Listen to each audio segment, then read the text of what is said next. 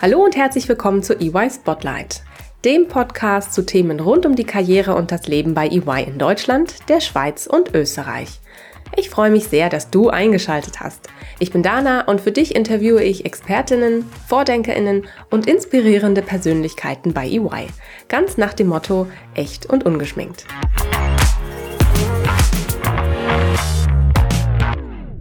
Immer wieder passiert es, dass Kolleginnen oder Kollegen aus der Beratung EY verlassen und in die Industrie wechseln.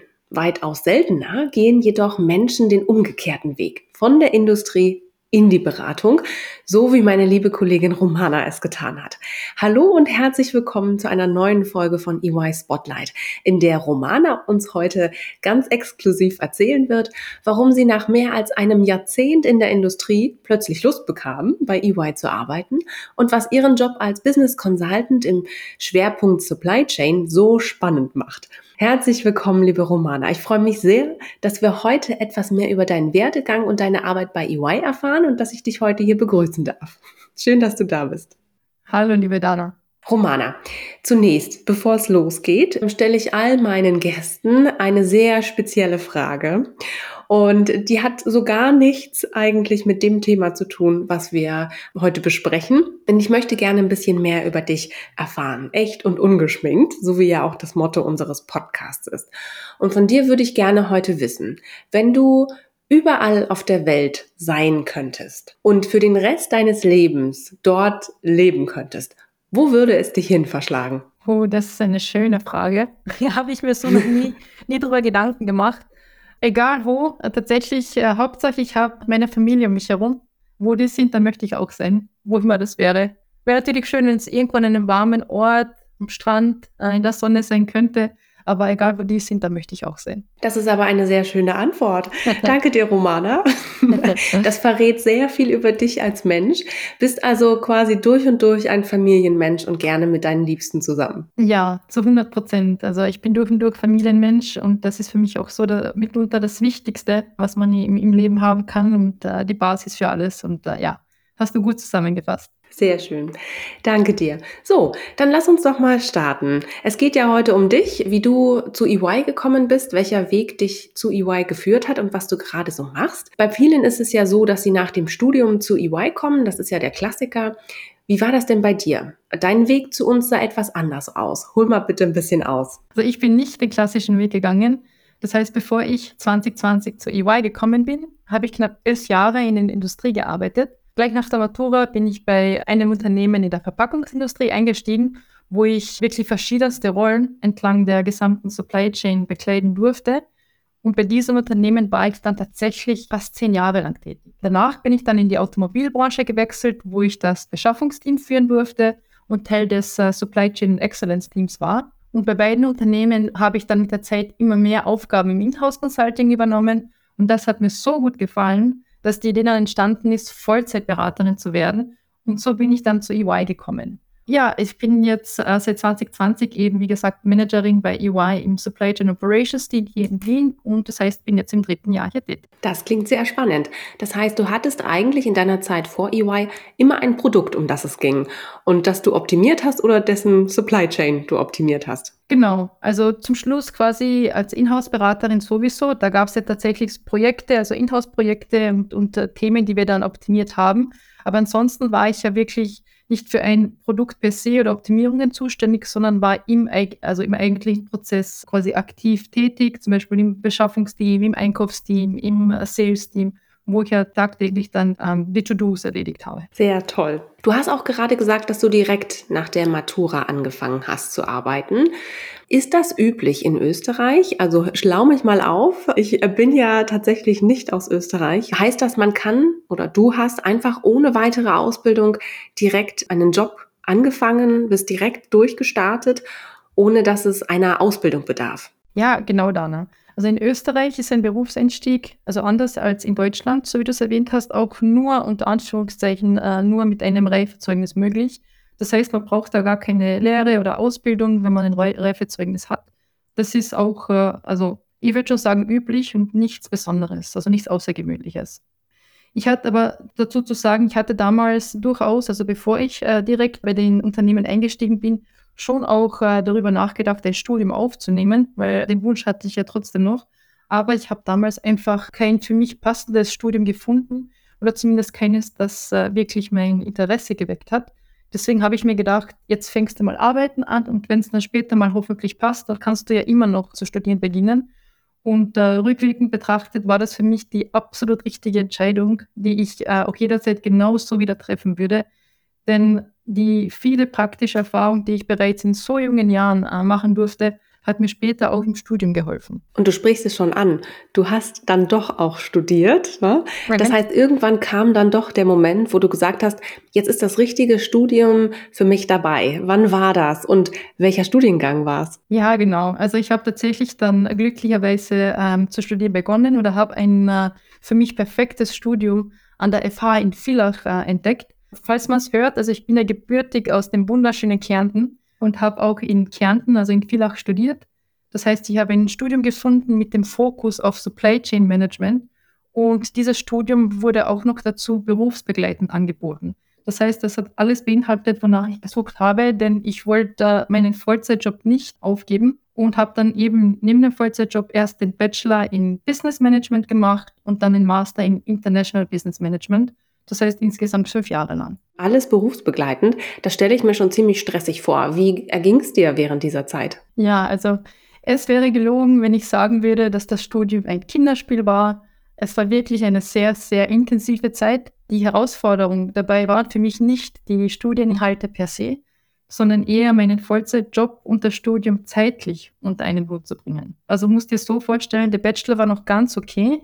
Da wurde die Präsenz nur donnerstags, freitags und samstags verlangt. Das Masterstudium hingegen erforderte tägliche Präsenz. Und man hatte mir damals auch gesagt, dass es eigentlich neben einer Vollzeitstelle unmöglich ist, das Studium erfolgreich abzuschließen, weil der Master war nämlich nicht berufsbegleitend, der war berufsfreundlich. Nichtsdestotrotz wollte ich es aber trotzdem versuchen, weil ich habe meinen Job, den ich damals gemacht habe, einfach viel zu gerne gemacht, als dass ich aufhören wollte. Du hast ja schon erwähnt, Anna, es war vermutlich schon ein bisschen wahnsinnig von mir.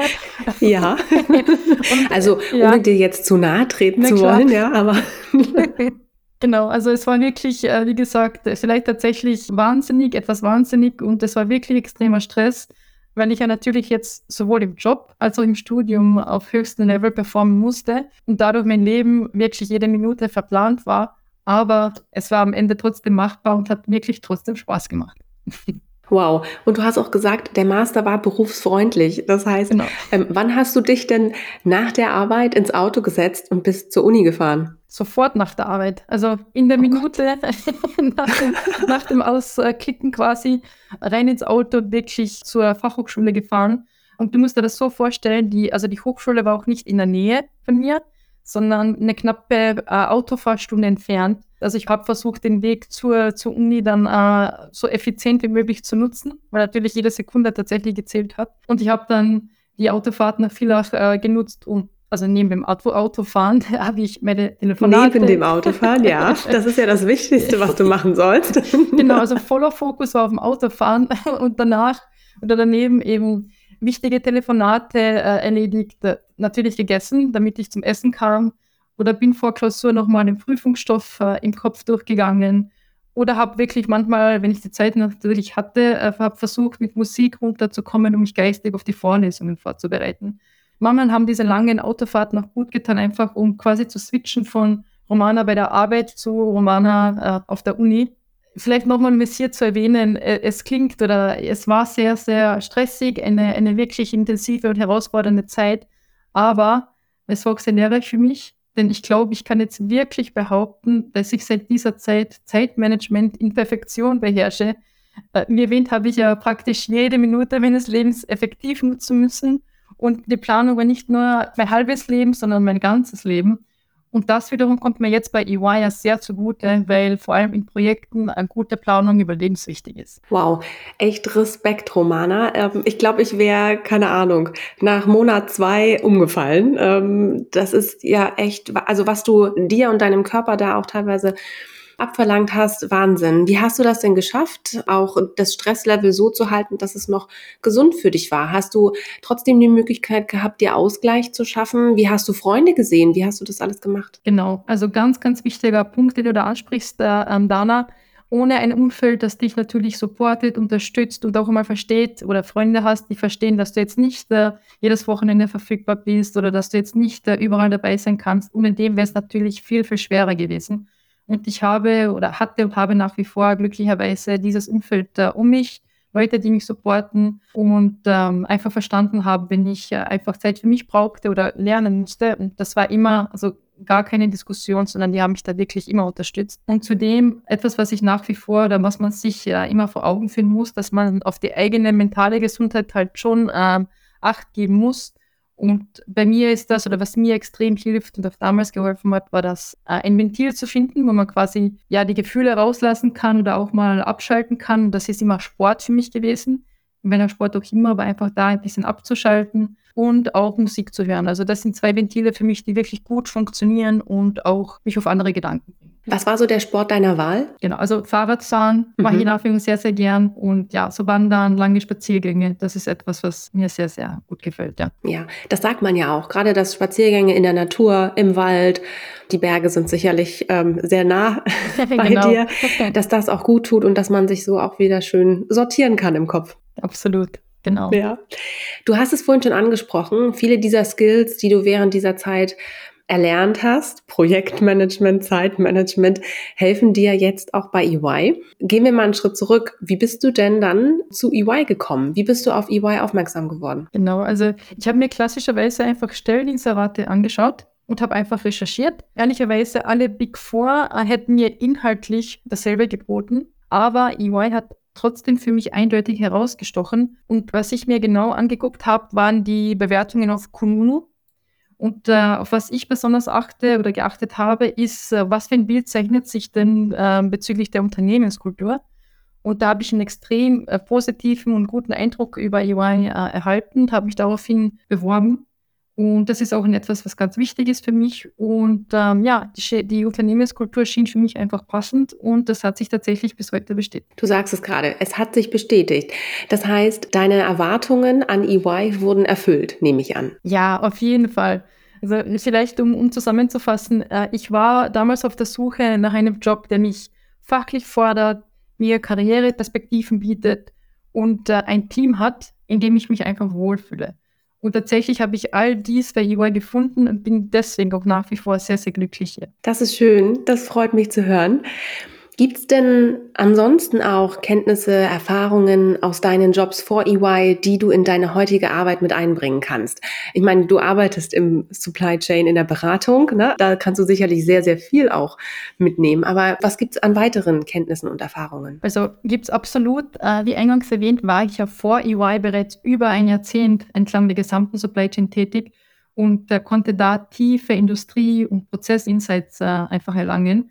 Und das hilft mir hier bei EY natürlich bei jedem Projekt. Auch Führungserfahrung konnte ich ja schon vor EY sammeln und davon profitiere ich heute ebenfalls, denn ich leite ja auch bei, bei EY hier ein eigenes Team und deswegen kommt mir da die Erfahrung, die ich vor EY erlangen konnte, sehr, sehr gelegen. Romana, wenn ich jetzt dein Team fragen würde, dass sie sich doch bitte mal ähm, Gedanken machen sollen, wie sie dich beschreiben würden. Ja. In, keine Ahnung, drei Eigenschaften. Was würden die mir denn sagen? Was glaubst du? Hast du vorher mal eine qualitative Umfrage gemacht? genau, hätte ich das bloß gemacht. ja. Das ist echt eine gute Frage. Also vermutlich würden sie sagen, dass ich, dass ich immer lächle und da immer gut drauf bin. Und tatsächlich gibt es äh, nur eine Sache, die für schlechte Laune bei mir sorgt. Aber vielleicht kommen wir dazu später in den Hobbys. Dann würden sie hoffentlich sagen, dass ich lustig bin. An mich ist ein Komiker verloren gegangen, hätte ich gesagt.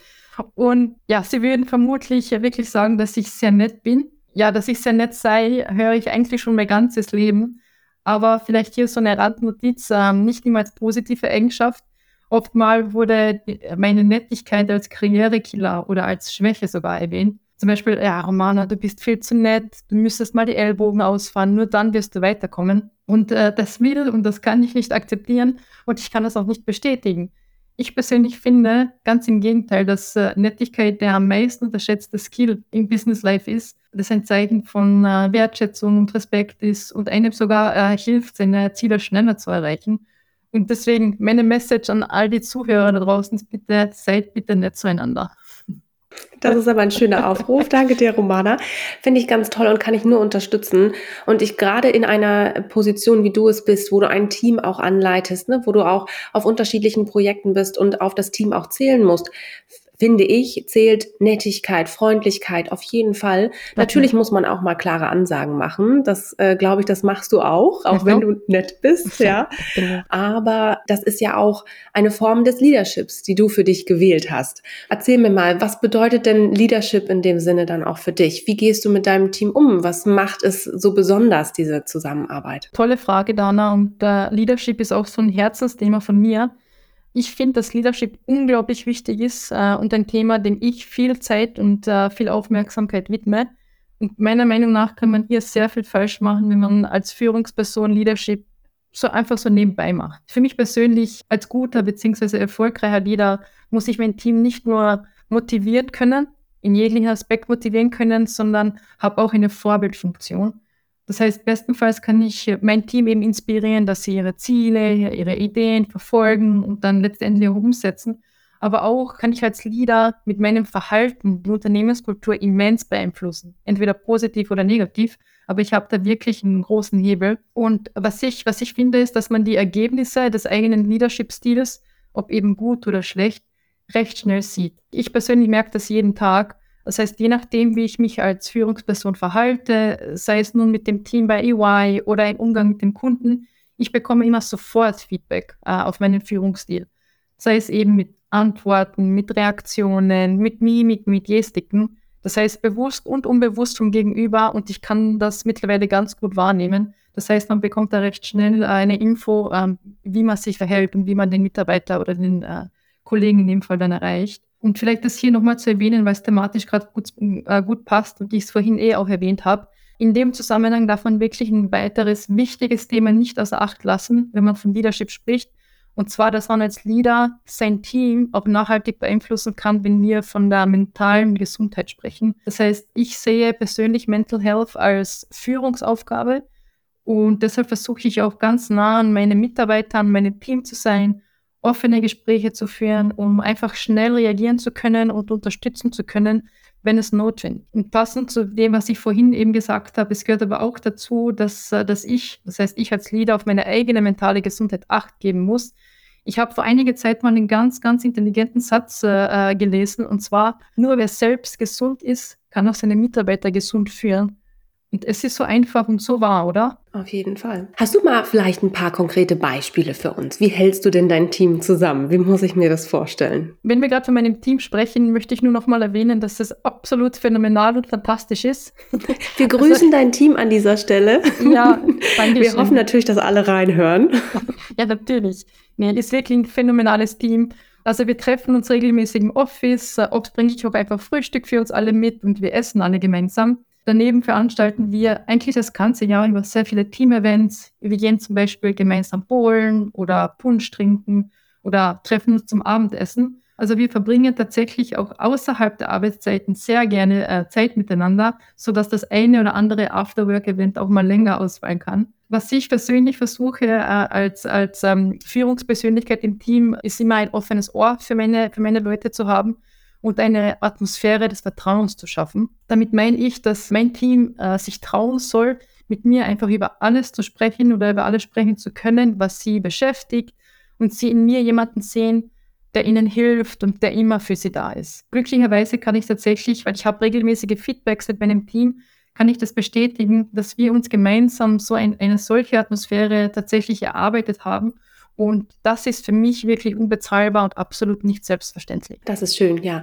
Und besonders gerade auch in eurem Job, wo ihr ja auch viel auf Projekten zusammenarbeitet, aufeinander angewiesen seid. Ihr seid bestimmt nicht immer gemeinsam im Office, sondern auch mal, ja, aus dem Homeoffice heraus arbeitet jemand oder dass der eine Teil des Teams ist beim Mandanten. Gerade in solchen Situationen ist es ja doch relativ wichtig oder überhaupt wichtig, gut miteinander zu funktionieren, auch eine gute Kommunikation miteinander zu haben.